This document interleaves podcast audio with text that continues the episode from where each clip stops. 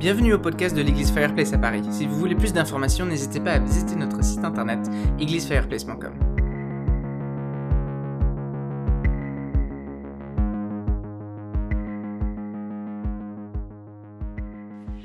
Alors, si vous avez vos Bibles et vous êtes à la maison, donc logiquement, vous les avez. Si vous n'avez pas de Bible à la maison, vous avez votre téléphone ou votre ordinateur, euh, donc vous pouvez aller trouver le passage. Euh, je vais vous inviter à prendre, euh, à ce qu'on prenne ensemble Jean 8 euh, à partir du verset 12. On va juste lire ce verset-là et après je ferai un petit résumé des versets qui suivent et on va continuer en lisant Jean 9, verset 1 à 7. Donc Jean 8, verset 12. Jésus leur parla de nouveau et il dit, Je suis la lumière du monde. Celui qui me suit ne marchera pas dans les ténèbres, mais il aura la lumière de la vie. Dans les versets qui suivent, euh, il y a un échange entre Jésus et les pharisiens. Et l'échange, euh, en gros, tourne autour du fait que les pharisiens lui disent, comment est-ce que tu peux dire ça? Euh, Tu n'as pas le droit de parler comme ça sur toi-même. Euh, et en gros, ils lui disent, Jésus, tu te rends témoignage à toi-même. Et en gros, au cours des prochains versets, ce que Jésus leur répond, c'est, OK, mais moi je sais d'où je viens et je sais qui m'a envoyé. Je sais que c'est le Père qui m'a envoyé. Et donc cette notion euh, de l'envoi est extrêmement importante, de Jésus comme étant envoyé de la part du Père.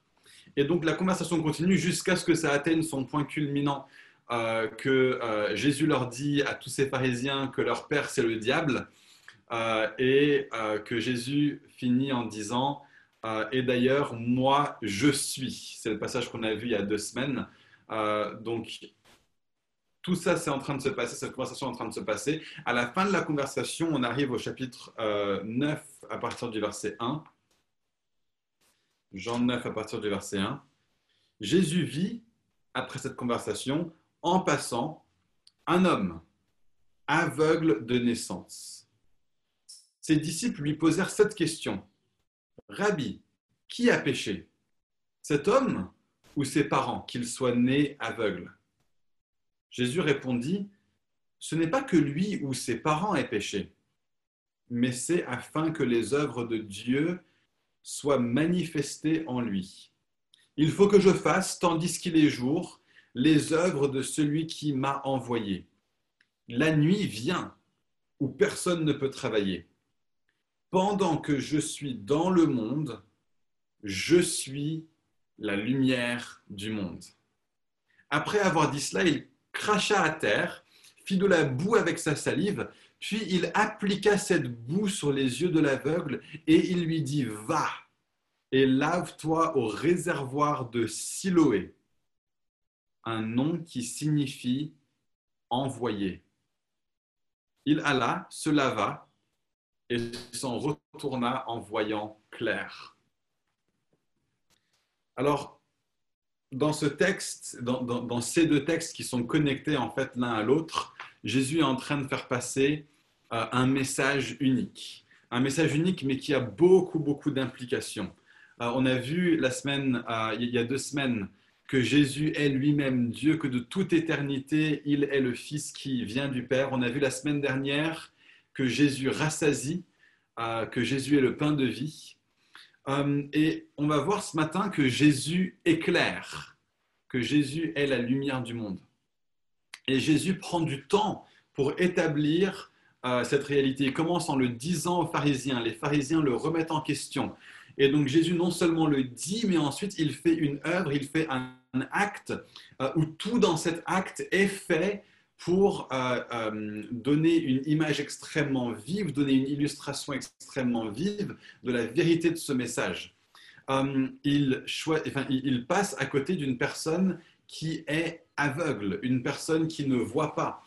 Et, le message le plus fondamental euh, de ce passage, c'est Jésus qui est en train de dire, je suis entouré d'aveugles. je suis entouré de personnes qui ne voient pas. Et, nous tous qui écoutons ce matin, on a, on a besoin d'entendre et de comprendre cette réalité. De nous-mêmes, nous ne voyons pas. Nous sommes des aveugles dans un monde d'aveugles. Et euh, c'est un message qui est très difficile à entendre euh, pour nous en tant qu'occidentaux, pour beaucoup d'entre nous, pour des occidentaux éduqués, euh, des, personnes avec un, certain euh, bagage intellectuel, avec un certain niveau d'éducation, euh, pour beaucoup d'entre nous avec des, études poussées, etc., de nous entendre dire, les amis, on est tous aveugles. Aucun d'entre nous ne voyons réellement. mais c'est ce que Jésus est en train de dire dans ce texte. C'est le message lorsque Jésus est en train de dire, je suis la lumière du monde alors, qu'est-ce qui se passe quand Jésus n'est pas là? Quand il n'y a pas de lumière, alors qu'est-ce que nous avons? Nous avons l'obscurité. Et donc, le grand message de Jésus, c'est de venir et c'est de dire cet homme n'est pas aveugle parce qu'il a péché. Au chapitre 9, il n'est pas aveugle parce que ses parents ont péché, il est aveugle parce que je voulais montrer au monde entier à quoi vous ressemblez. Il est, cet homme est une illustration de chaque euh, membres de la race humaine. Nous sommes tous aveugles. Aucun d'entre nous ne voyons comme nous devons voir. Et alors qu'on cherche à définir par nous-mêmes et qu'on cherche à, trouver par nous-mêmes, voilà à quoi ressemble le monde, euh, on est simplement comme des aveugles qui cherchent à décrire correctement un monde qu'ils n'ont jamais vu de leurs propres yeux. Donc, euh, je suis en train de lire euh, les chroniques de Narnia à mes enfants en ce moment. Euh, et on est au fauteuil d'argent. Donc on a bientôt fini la saga, c'est le, le, le, le, volet 6 sur 7. Et dans, ce, dans ce livre, il y a un moment où les deux enfants qui sont là et leur guide euh, tombe super, super loin dans un monde qui est profond, dans un monde qui est ténébreux, dans un monde qui est sombre, et ils ne voient rien autour d'eux. Et ce qui se passe, c'est que euh, à cet instant-là, ces enfants qui se retrouvent dans les ténèbres les plus complètes dans un monde qu'ils n'ont jamais vu auparavant, s'ils commençaient à chercher à décrire à quoi ressemble ce monde, ils n'auraient aucune chance de le décrire correctement. Peut-être que euh, dans ce monde-là, souterrain, il y a des couleurs qui n'existent pas dans le monde euh, au-dessus du monde souterrain, dans, notre monde à nous. Peut-être qu'ils peuvent commencer à toucher des choses et se dire, bah, cette chose-là, je m'imagine qu'elle est verte. Si ça se trouve, elle n'est pas verte, d'une part, ils n'en savent rien. Si ça se trouve, elle est une couleur qui n'existe même pas dans le monde des vivants, mais qui existe dans le monde souterrain. Ils ne peuvent même pas le savoir. Et, sinon, on, imagine qu'on a passé toute notre vie à être aveugle, qu'on a passé toute notre vie à, ne rien, rien, rien voir. Alors on peut commencer à avoir un entreaperçu de comment le monde est, de comment le monde fonctionne, mais il y a tellement, tellement de choses sur ce monde qu'on ne sait pas. Et le pire, c'est qu'on ne sait même pas qu'on ne le sait pas. Donc admettons, en fait, en, préparation pour ce message, j'ai posé la question à mes enfants l'autre jour à table. Les enfants, imaginez que aucun d'entre vous euh, n'ait jamais pu voir quoi que ce soit. Imaginez que vous tous êtes nés aveugles. Qu'est-ce que vous sauriez sur le monde? Et la réalité, c'est que et qu'est-ce qui se passerait dans votre vie? Donc il y en a un d'entre eux qui a dit euh, bah, on n'arrêterait pas de se cogner. Je dis ouais, il y en a un qui n'arrêterait pas de se cogner. Il y en a un autre qui, a dit on ne saurait pas à quoi ressemblent les choses. Et on a développé cette idée, on ne saurait pas à quoi ressemblent les choses. Pourquoi? Parce que tout ce qu'on pourrait faire, c'est les toucher. On aurait un entreaperçu, mais on ne saurait pas fondamentalement ce que c'est. Et il y en a un d'entre eux qui a dit on ne saurait pas de quelle couleur sont les choses. Et là, je me suis dit, et si on poussait la chose plus loin? Si tous, si nous tous, euh, nous sommes nés aveugles, alors on ne saurait même pas qu'il existe quelque chose comme la couleur. On n'aurait même aucune idée euh, du fait que les, différentes choses ont différentes couleurs. La seule raison pour laquelle des personnes euh, qui sont aveugles nés savent que les choses sont de différentes couleurs, c'est parce que les gens leur disent euh, les abeilles, c'est jaune et noir. Le, logo sur le pull de Kevin est rouge. et le piano dans cette pièce est marron. Mais si personne ne sait, euh, si, tout le monde a été aveugle, alors personne ne sait même que le monde existe en différentes couleurs. Donc il y a tout un, un ensemble de dimensions de choses par rapport à ce monde, tout un ensemble de dimensions de choses par rapport à notre existence que nous ne pouvons pas savoir en dehors de Jésus qui est la lumière du monde. Et lorsque Jésus vient et qu'il parle et qu'il donne un éclairage sur comment sont les choses, pour la première fois, on peut commencer à le savoir. Et on vit dans un monde aujourd'hui qui est vachement intéressant parce que pendant des, siècles et des siècles et des siècles, notre société a été éclairée par Jésus d'une façon ou d'une autre. Un grand, grand, grand nombre de personnes euh, avaient la vie de Jésus dans leur cœur. Un grand nombre de personnes dans nos pays euh, connaissaient Jésus d'une façon ou d'une autre, avaient une relation avec lui d'une façon ou d'une autre, étaient éclairées par sa parole d'une façon ou d'une autre. Et ces personnes-là ont interprété le monde et ont euh, donné une vision du monde qui correspond à la lumière qui est là. Donc plutôt que d'être un monde d'aveugles, c'était un monde où beaucoup de personnes étaient aveugles, mais il y avait au moins quelques personnes qui avaient la lumière de Jésus et qui pouvaient voir et qui pouvaient donner une interprétation du monde aux autres personnes. Attention par là, il y a un poteau. Attention par là, il y a un fossé. Telle et telle chose est rouge. D'ailleurs, le rouge existe et puis voilà à quoi il ressemble. Et donc, on vit dans une société qui, encore aujourd'hui, euh, a un petit peu du résidu du fait que des personnes ont la lumière de Dieu dans leur cœur. Mais plus ça va et plus notre société se déchristianise, euh, plus on aura de personnes qui naissent aveugles et moins on aura une proportion de personnes suffisamment grande pour pouvoir faire connaître au monde voilà comment est le monde, voilà comment est Dieu, voilà comment sont les humains et voilà comment les choses fonctionnent selon Dieu. Et on va vers, un monde où l'aveuglement est de plus en plus en plus la norme. Et donc la, conscience collective de comment le monde fonctionne et de comment les relations fonctionnent au mieux euh, vont vers du moins en moins en moins en moins en moins bon. On a parfois l'impression que notre euh, monde ne se détériore pas si vite que ça et on se dit bah, finalement, est-ce que c'est si grave que ça qu'on a perdu Dieu dans notre société? Euh, La réalité, c'est que la connaissance de comment le monde fonctionne vient du fait qu'on a été une société où pendant longtemps, longtemps, longtemps, on a connu euh, Dieu et la lumière a été là. Et qu'aujourd'hui encore, dans ce monde, il y a des personnes qui laissent Jésus éclairer leur vie. Et donc, ce qui nous échoit en tant que croyants, c'est de chercher à pleinement, pleinement, pleinement puiser notre vision du monde en Jésus.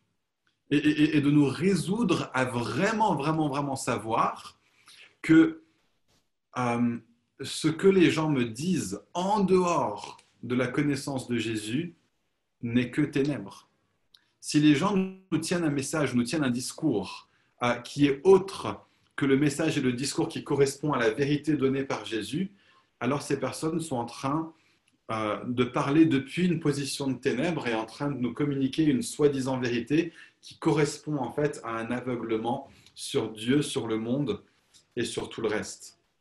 Et donc le fait que Jésus est la lumière du monde a un profond impact sur notre vision de la vérité. Je ne vais pas en dire beaucoup plus là-dessus parce qu'on a tout un message entier qui va être donné sur le fait que Jésus est la vérité, c'est lui-même qui l'a dit dans Jean 14, verset 6. Euh, mais je veux simplement donner quelques petites pensées par rapport à cette réalité que nous ne pouvons pas savoir euh, comment le monde est, comment Dieu est, comment est l'humanité, comment les relations devraient fonctionner. En gros, nous ne pouvons pas savoir les choses correctement en dehors de l'éclairage donné par Dieu. Euh, il y, a le psaume 36, verset 10, qui dit ça. C'est un, un, verset qui m'a fait halluciner quand j'ai cherché à, à comprendre ce qu'il était en train de dire. Psaume 36, verset 10.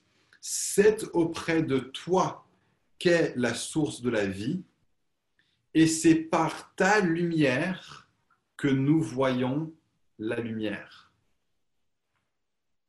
C'est quand même dingue ce texte. C'est par ta lumière que nous voyons la lumière.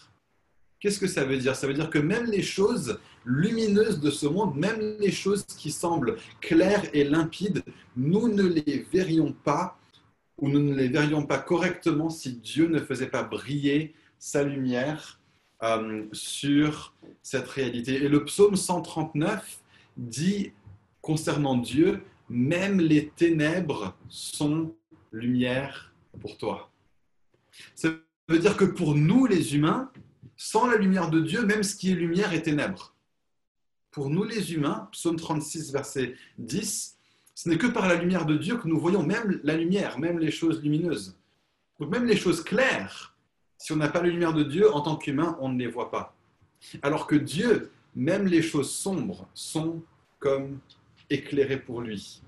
Dieu est la lumière du monde et ce n'est que par sa lumière que nous pouvons voir et connaître la lumière. Donc Jésus est la vérité. Voilà ce qu'il est en train de dire quand il dit je suis la lumière du monde. Mais il n'est pas seulement en train de dire je suis euh, la vérité. Il est aussi en train de dire, euh, si, on lit le texte, euh, celui qui me suit ne marchera pas dans les ténèbres. Jésus est aussi en train de dire, dans un sens, dans ce texte, je suis le chemin. Alors, on ne va pas prendre trop de temps là-dessus non plus, parce qu'on a quelqu'un d'autre qui va parler sur je suis le chemin, à nouveau dans Jean 14, verset 6. Et une dernière chose que Jésus dit, c'est que euh, si euh, nous le suivons sur son chemin, nous aurons quoi? Nous aurons la lumière de la vie. Et à nouveau, Jésus a dit Je suis la vie dans Jean 14, verset 6. Donc, dans un sens, quand Jésus dit Je suis euh, la lumière du monde, ce qu'il est en train de dire, c'est Je suis le chemin, je suis la vérité et je suis la vie. Mais on ne va pas prendre trop de temps là-dessus, parce qu'en fin de compte, on va déjà parler de toutes ces choses séparément. Mais il y a autre chose que je vois dans ce texte, et c'est là-dessus que j'aimerais me focaliser ce matin. Il y, a, deux réalités qui sont vachement importantes pour nous de comprendre sur Jésus à partir de ce texte, à partir de cette réalité qu'il est la lumière du monde. La première chose, euh, c'est un, enseignement qui est vachement important au niveau de ce qu'on appelle en théologie la christologie, c'est-à-dire avoir une, bonne théologie de qui est Jésus en tant qu'humain. Donc il y a deux semaines, on a regardé Jésus dans son contexte de qui il était avant d'être humain, et puis qui il est en tant qu'homme et qui il est dans l'éternité. Il est le Fils incarné de Dieu, il existe éternellement. Mais en tant qu'être humain, si Jésus est Dieu, est-ce qu'il était véritablement humain? Ou est-ce que finalement Dieu est venu sur terre et nous avons eu Dieu qui a marché parmi nous? Est-ce que Jésus est uniquement Dieu? Et cette réalité que Jésus est la lumière du monde, elle me fait penser à la réalité que, euh, j'ai cherché à le vérifier au niveau scientifique, et je crois que c'est juste scientifiquement. Si ce n'est pas juste scientifiquement, je m'excuse. Ce que je vais dire est quand même vrai sur Jésus, même si l'analogie de la lumière n'est pas la bonne. Euh, c'est que la lumière, euh, selon les recherches de Albert Einstein et d'autres physiciens quantiques, la lumière est à la fois une onde et à la fois une particule. Les deux sont vrais en même temps concernant la lumière. Euh, la lumière euh, a euh, une, double nature en quelque sorte. Elle peut être regardée, elle peut être analysée, elle peut être vue selon le fait qu'elle est une onde et donc elle a une certaine fréquence, elle a une certaine longueur d'onde. Mais la lumière n'est pas qu'une onde, elle a aussi une sorte de réalité matérielle plus, euh, plus tangible. Elle est faite de photons, elle est faite de particules. Et donc la lumière est à la fois euh, euh, particule et elle est à la fois onde. Et je pense que ça, c'est une image dans un sens. Jésus a créé toute chose, il sait comment est l'univers qu'il a créé. Et, en disant qu'il est la, lumière du monde, il est aussi en train de nous révéler quelque chose de fondamental sur qui il est dans son incarnation. Jésus est vraiment, vraiment, vraiment pleinement homme. De la même manière que la lumière est vraiment, vraiment, vraiment pleinement particule. Elle est pleinement tangible, terrestre, euh, euh, analysable en tant, que, euh, en tant que particule.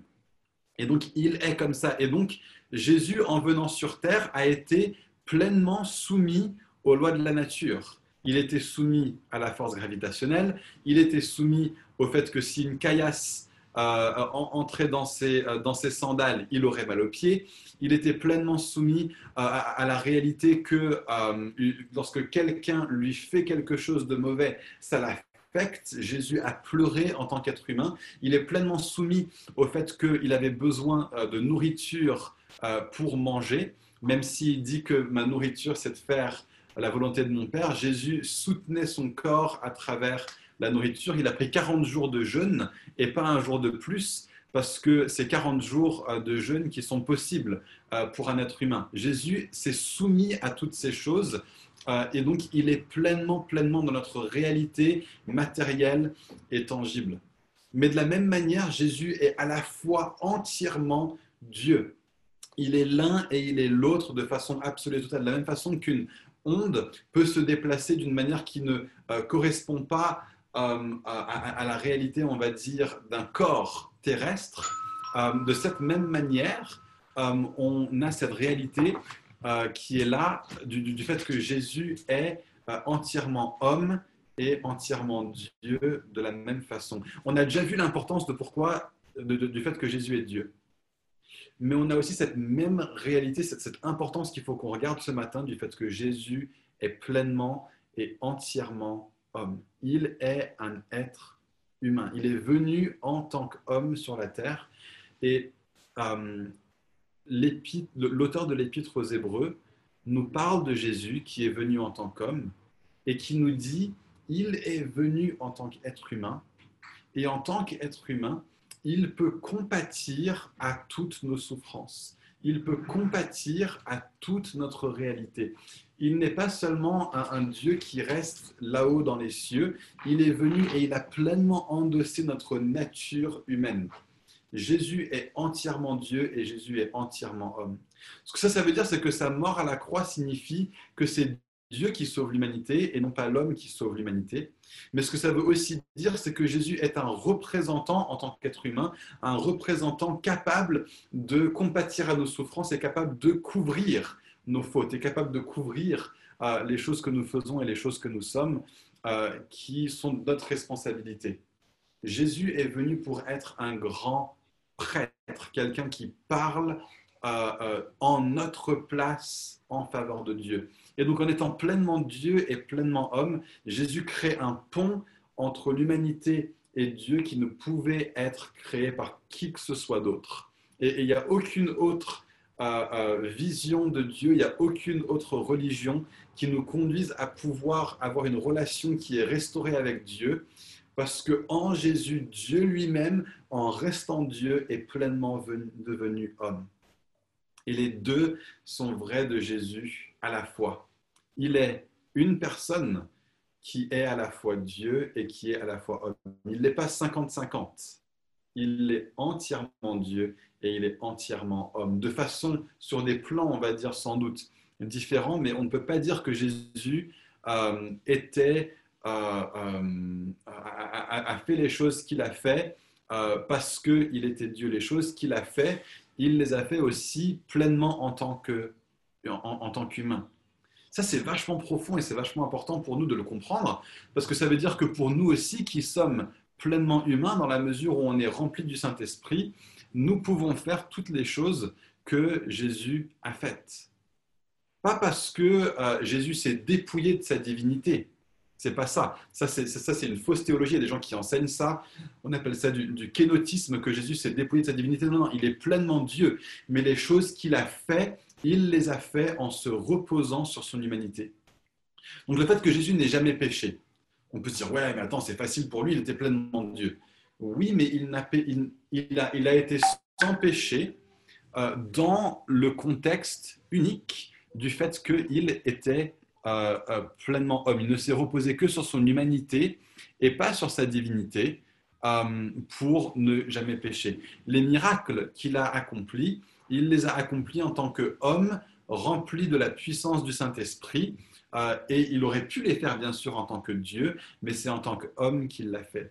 Euh, Jésus aurait pu à n'importe quel moment se détacher de sa croix euh, en tant que Dieu, mais il est resté sur la croix et il a enduré la souffrance, oui, pleinement en tant que Dieu, mais c'était en, train de, mais c'était en se reposant sur son humanité que Jésus a accompli toutes ces, toutes ces choses.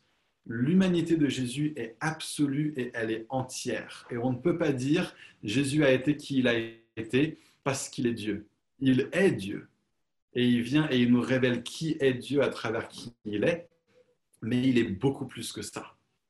Il est aussi pleinement homme. Il est 100% les deux en même temps. Voilà qui est Jésus. Et, tout enseignement euh, qui viendrait pour enseigner autre chose que ça, que Jésus est seulement Dieu, qui est venu sur terre sous forme humaine seulement, il n'est pas venu seulement sous forme humaine, il est vraiment, vraiment venu en tant qu'homme, pleinement homme. Ou ceux qui diraient que Jésus est un humain mais qui n'est pas pleinement Dieu, qui a juste certains attributs de Dieu ou qui est comme Dieu, à nouveau, c'est un faux enseignement.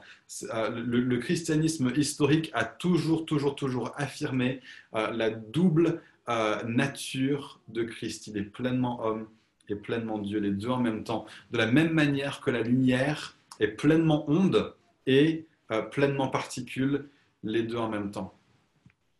Mais il y a autre chose que ce texte nous révèle. Quand Jésus dit ⁇ Je suis la lumière du monde ⁇ il est en train de venir et il est en train de nous dire ⁇ Je suis le centre et l'accomplissement de toutes les promesses de Dieu. Qu'est-ce qui me fait dire ça? Qu'est-ce qu'un euh, qu'est-ce qu'un auditeur juif versé dans les Écritures au premier siècle après Jésus-Christ aurait entendu quand Jésus prononce ces paroles Je suis la lumière du monde. Je pense qu'il aurait tout de suite, tout de suite eu en tête Ésaïe et la fin de Ésaïe particulièrement. Donc, on, va lire euh, Ésaïe 42 là, si j'arrive à le récupérer. Ésaïe 42, verset 6. C'est Dieu qui parle et il parle concernant le Messie. Moi, l'Éternel, je t'ai appelé pour le salut et je te prendrai par la main. Je te garderai et je t'établirai pour traiter alliance avec le peuple, pour être la lumière des nations. Voilà ce que Dieu est en train de dire concernant l'identité du Messie. Toutes les promesses de Dieu dans l'Ancien Testament se centrent sur ce Messie et Jésus est en train de venir et il est en train de dire je suis ce Messie. Et ce n'est pas seulement moi qui fais cette connexion. Si on lit Luc chapitre 2, verset 32, Luc est en train de citer euh, ce texte-là par rapport à Jésus au moment de son incarnation, au moment du début de la vie de Jésus. Euh, et, donc, on a euh, c'est Siméon qui fait une prière. Et il prie concernant Jésus et il dit ce Jésus va être une lumière pour éclairer les nations et la gloire d'Israël, son peuple. Ce premier texte, Ésaïe 49, verset 6, euh, dit que euh, il vient pour être la lumière de toutes les nations, mais avec un accent et une concentration particulière dans un premier temps euh, sur le peuple historique de Dieu, la nation juive, le peuple d'Israël. Voilà celui, Jésus dit lui-même, je suis venu pour les brebis perdues de la maison d'Israël. Et donc ce premier texte, Ésaïe 42, verset 6, nous dit que Jésus, dans son incarnation, Jésus euh, euh, sur la terre pendant, en, tant qu'homme, est l'accomplissement de Ésaïe 42, verset 6. Et Siméon fait cette connexion. Il dit, oui, tu viens pour être euh, le, Messie du peuple de mon alliance, ce qui à l'époque était le, peuple juif, et cette alliance a été répandue à toutes les nations euh, à travers le peuple juif et à travers Jésus qui est euh, le juif parfait selon les Écritures. Il est l'Israël parfait et cet Israël est répandu euh, aussi et est rendu accessible à, à tous ceux d'entre nous qui sommes issus des autres nations à travers Jésus. Et donc ce premier texte, Ésaïe 42, verset 6, est en train de dire que Jésus, dans son incarnation, Jésus en tant qu'homme, de l'an moins 4 jusqu'à l'an 30 après Jésus-Christ, est véritablement le centre des promesses de Dieu. Et c'est Luc 2, verset 32 qui le confirme. Mais c'est plus que ça.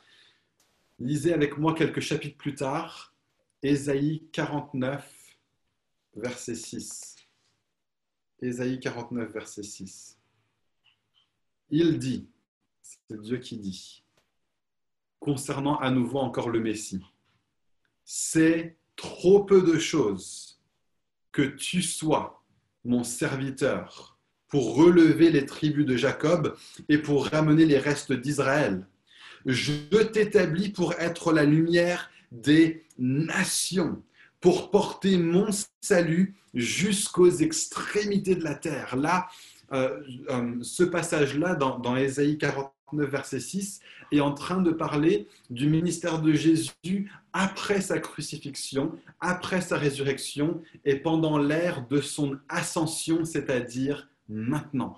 C'est en train de dire que c'est bien trop peu de choses pour Jésus d'être seulement venu pour ramener les brebis perdues de la maison d'Israël. C'est beaucoup trop peu que Jésus soit euh, celui qui fasse seulement s'accomplir les promesses concernant le peuple juif dans l'Ancien Testament. Jésus vient et il donne une expansion aux promesses qui ont été faites au peuple juif et que à travers le peuple juif et à travers Jésus, les nations de la terre sont appelées à entrer dans le peuple unique de Dieu, dans la famille de Dieu et nous sommes tous aujourd'hui bénéficiaires de cette réalité parce que c'est bien trop peu de choses pour Jésus euh, que euh, de ne seulement sauver, les personnes qui sont issues euh, de la descendance physique d'Abraham. Il est venu pour apporter quelque chose de beaucoup, beaucoup plus que ça. Il est venu pour que, à travers la descendance physique d'Abraham, c'est-à-dire lui-même, toutes les nations de la terre puissent entrer, toutes les nations de la terre puissent être accueillies. Nous vivons aujourd'hui dans l'ère de la réalité de ce passage et on va revenir dessus parce que c'est là-dessus que j'aimerais finir mon message, mais j'aimerais juste dire, c'est pas que moi qui fais cette connexion par rapport au fait que euh, Jésus et son corps, c'est-à-dire l'Église, est l'accomplissement de ce texte. Dans Acte 13, verset 47, euh, les disciples eux-mêmes font cette connexion. Regardez, euh, Acte 13, verset 47, c'est Paul et Barnabas qui parlent et ils disent car ainsi nous, nous l'a ordonné le Seigneur. Maintenant, ce n'est pas Jésus qui parle, c'est des apôtres qui sont en train de parler. Ils disent ainsi le Seigneur nous l'a ordonné à nous aussi parce que nous sommes le corps de Jésus. Je t'ai établi pour être la lumière des nations, pour porter le salut jusqu'aux extrémités de la terre. Quand Jésus dit je suis la lumière du monde, et on va finir là-dessus après avoir juste donné un dernier petit truc, Jésus vient en disant je suis la lumière du monde, mais dans un autre passage, Jésus vient et il dit, vous êtes la lumière du monde. Et c'est là-dessus qu'on va finir aujourd'hui, alors qu'on regarde les promesses de Dieu pour l'histoire. Le dernier passage d'Ésaïe que les gens auront en tête quand Jésus est en train de dire Je suis la lumière du monde, c'est Ésaïe 60, verset 3. Ésaïe 60, verset 3. Des nations marcheront à ta lumière. Ça parle encore du Messie. Des nations marcheront à ta lumière et des rois marchent à la clarté de tes rayons. Ce texte parle du fait que Jésus est l'accomplissement des promesses de Dieu, non pas seulement dans son incarnation, non pas seulement dans son ascension, c'est-à-dire comment il est maintenant, mais ce sera aussi le cas dans sa glorification future, dans le fait que Jésus pour toute éternité sera celui qui est la pleine et la parfaite lumière de la nation éternelle que Dieu prépare, alors que les cieux descendront pour venir pleinement sur la terre lorsque Jésus revient pour établir son règne à la fin des temps, à la consommation de toutes choses. Et à nouveau, ce n'est pas moi qui fais cette connexion, c'est Apocalypse 21, verset 24 qui fait cette connexion. Regardez, à partir du verset 22, on parle de la description de la nouvelle Jérusalem, de la Jérusalem céleste qui vient, qui descend sur terre et qui établit le plein royaume de Dieu à la fin des temps. Il dit, je ne vis point de temple dans la ville, car le Seigneur, Dieu Tout-Puissant, est son temple, ainsi que l'agneau. Et la ville n'a pas besoin ni du soleil, ni de la lune pour l'éclairer, car, écoutez, la gloire de Dieu l'éclaire. Et l'agneau est son flambeau. Il est la lumière du monde nouveau à venir que Dieu est en train de préparer. Verset 24, les nations marcheront à sa lumière et les rois de la terre y apporteront leur gloire. Quand Jésus dit je suis la lumière du monde, il est en train de dire vous avez entendu Ésaïe. Ésaïe parle de qui je suis maintenant. et je suis le Messie, je suis l'accomplissement des promesses de Dieu. Vous avez entendu Ésaïe, et je suis celui qui va être celui à travers lequel toutes les nations de la terre pourront devenir partie du peuple de Dieu. Il est en train de dire, je suis l'accomplissement des promesses de Dieu. Et pendant toute éternité, jusqu'à la fin des temps, pour toute l'éternité, dans le paradis céleste de Dieu qui descend et qui s'établira sur terre, dans la consommation des temps, je serai la lumière du monde. Je serai la lumière des nations. Je suis le plein accomplissement des promesses de Dieu. Donc on voit quand Jésus dit je suis la lumière du monde, il dit qu'il est le centre des promesses de Dieu en tant que Jésus terrestre, il est le plein accomplissement des promesses de Dieu en tant que Jésus maintenant en 2020, il est le plein accomplissement des promesses de Dieu en tant que Jésus futur. Voilà ce que Jésus dit. Et je veux finir sur cette réalité que nous sommes l'accomplissement des promesses euh, de Dieu à travers Christ. Jésus dit, je suis la lumière du monde.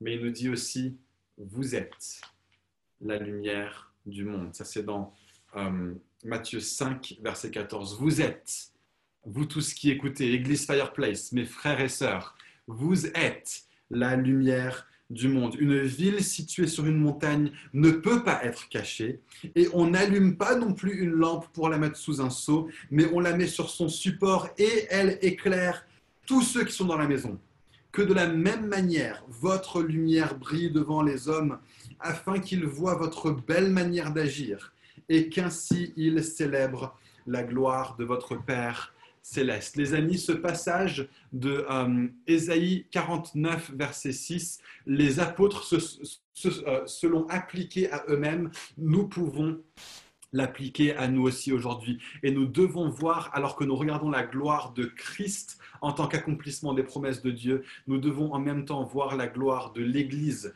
comme accomplissement des promesses de Dieu. C'est ce que Paul et Barnabas ont fait en disant, le Seigneur nous a dit à nous que nous devons être la lumière pour toutes les nations. Et, si les apôtres s'appliquent la fin du verset 6, on devrait aussi pouvoir nous appliquer le début du verset 6. C'est bien trop peu de choses pour nous de restaurer euh, la maison d'Israël, pour nous de, ramener les tribus de Jacob. Je pense qu'on on peut voir en ça aujourd'hui aussi, de la même manière que Jésus disait, voilà le peuple de Dieu à quoi il ressemble aujourd'hui, ça doit aller beaucoup plus loin. Je pense qu'on peut aussi faire une sorte d'analogie en disant, regardez l'Église et à quoi l'Église ressemble aujourd'hui nous avons été appelés à bien, bien, bien, bien, bien plus que de juste faire une église qui est bien qui est bonne et qui est meilleure que toutes les autres églises euh, qui existent aujourd'hui. Nous, sommes appelés à beaucoup plus que de juste dire il y a des églises qui sont dans le traditionnalisme, il y a des églises qui sont dans le légalisme,